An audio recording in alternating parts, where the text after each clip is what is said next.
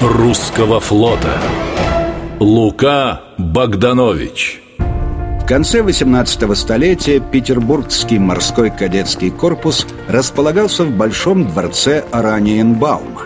Прежнее здание на Васильевском острове сгорело. За четыре года, проведенных в пригороде российской столицы, прославленное военно-учебное заведение выпустило целую плеяду выдающихся флотоводцев. Фадеев Фадеевич Беллинсгаузен, адмирал, член морского ученого комитета и главный командир Кронштадтского порта. Василий Михайлович Головнин, вице-адмирал, кавалер ордена Святого Георгия. Павел Андреевич Колзаков, генерал-адъютант, член Адмиралтейств Совета.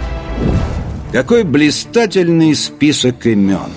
В их числе и наш герой Лука Федорович Богданович. Участник Новоринского сражения, инспектор корпуса корабельных инженеров, генерал-интендант российского флота.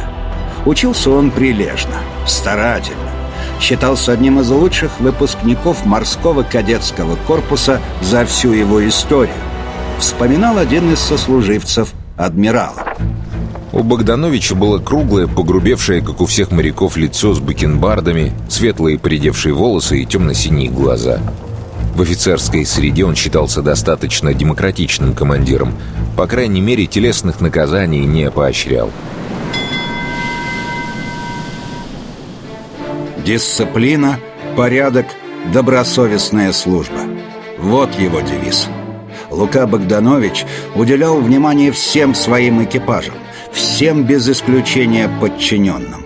Он утверждал, учиться морскому делу никогда не поздно, а иногда это приходится делать прямо во время боя.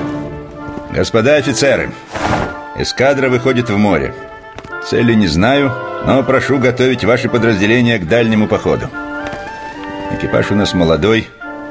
Матросы из рекрутов пришли на флот недавно. Поэтому их обучение под ваше пристальное внимание. Заниматься с личным составом каждый день активно и по несколько часов.